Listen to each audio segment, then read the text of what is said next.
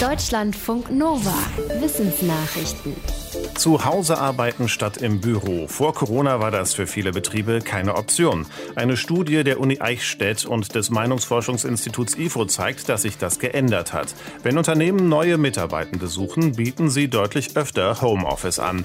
Die Zahl der Stellenangebote mit Homeoffice ist in der Zeit zwischen 2019 und 2021 auf 12 Prozent gestiegen. Das ist dreimal so viel wie vor der Pandemie.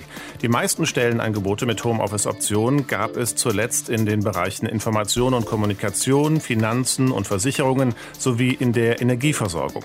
Große Zuwächse stellten die Forschenden in Bereichen fest, in denen es vorher kaum Homeoffice-Angebote gab, zum Beispiel bei Dienstleistungen, aber auch in der Kultur- und Freizeitbranche oder im Gastgewerbe. Ob sich das Homeoffice halten wird, hängt nach Einschätzung der Forschenden davon ab, ob Betriebe eine entsprechende Unternehmenskultur entwickeln, in der zum Beispiel Mitarbeitende und ihre Arbeit aus dem Homeoffice genauso wertgeschätzt werden wie die aus dem Büro. Thank you. Die schweren Waldbrände in Australien Ende 2019, Anfang 2020 hatten nicht nur Konsequenzen vor Ort, sondern auch ganz woanders. Ein internationales Forschungsteam schreibt im Fachmagazin Nature, dass die Brände dazu geführt haben, dass sich im Südozean, also dem Ozean rund um die Antarktis, deswegen die Algen verändert haben. Den Forschenden zufolge wirkten der Ruß und Schwebstoffe, die durch die Atmosphäre über tausende Kilometer zum Ozean hintransportiert wurden, wie eine Art Dünger für die Algen. Die Forschenden haben in mehreren Bereichen des Südozeans eine ungewöhnlich starke Algenblüte festgestellt, auf einer Fläche größer als Australien. Durch die Algenblüte hat der Ozean viel CO2 aufgenommen, fast so viel wie durch die Waldbrände freigesetzt wurde. Allerdings wissen die Forschenden nicht, ob dieser Effekt dauerhaft war. Sie sagen, Waldbrände sollten in ihrer Wirkung nicht unterschätzt werden. Wann haben die Menschen angefangen, sich Kleidung zu nähen? Forschende der Arizona State Uni und aus Jena haben jetzt Hinweise darauf gefunden, dass Menschen schon vor etwa 120.000 Jahren Kleidung hergestellt haben. Sie haben Werkzeuge aus Knochen untersucht, die in einer Höhle in Marokko gefunden wurden.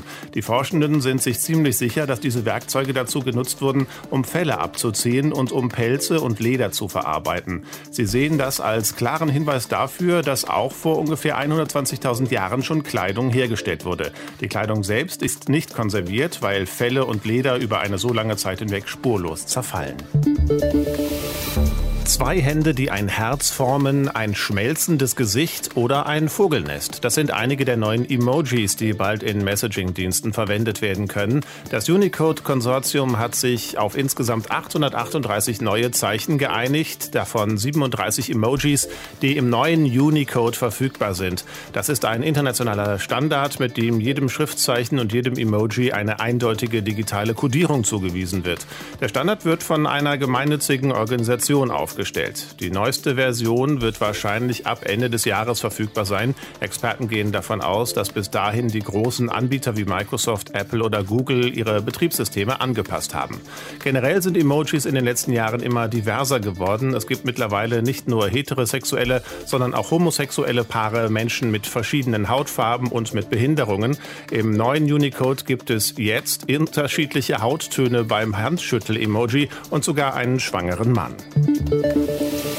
Ihr Job kostet Millionen von Menschen jedes Jahr das Leben. Laut einer UNO-Studie sterben 1,9 Millionen Menschen jährlich an Arbeitsunfällen und an schlechten Arbeitsbedingungen, die dann oft chronische Lungenerkrankungen, Schlaganfälle und Herzerkrankungen verursachen. Zu den schlechten Arbeitsbedingungen, die die Menschen krank machen, zählt die Studie zum Beispiel Luftverschmutzung durch Feinstaub oder giftige Dämpfe, aber auch Überarbeitung.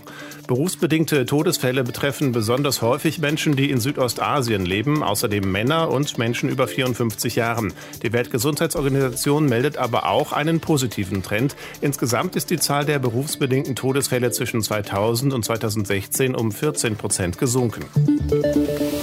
Wie haben sich Pflanzen von simplen Einzellern zu komplexen Lebewesen mit hochspezialisierten Blütenformen entwickelt? Forschende aus den USA und Großbritannien haben diese Frage untersucht. In ihrer Studie kommen sie zu dem Schluss, dass die Pflanzen an Land sich nicht in einer kontinuierlichen Entwicklung verändert haben, sondern dass es zwei große Entwicklungssprünge gab. Der erste passierte vor etwa 400 Millionen Jahren, als die Pflanzen an Land die Fähigkeit entwickelten, sich mit Samen fortzupflanzen. Damals waren alle Pflanzen noch relativ klein, an Land gab es keine Wirbeltiere. Dann entstanden die Dinosaurier, erste Insekten flogen herum, aber die Pflanzen warteten etwa 250 Millionen Jahre, bis sie ihren nächsten Evolutionssprung hinlegten. Sie entwickelten Blüten und die Fähigkeit, sich von Insekten bestäuben zu lassen. Damit entstand eine riesige Fülle von spezialisierten Pflanzen, die jeweils eine eigene ökologische Nische ausfüllten. Deutschlandfunk Nova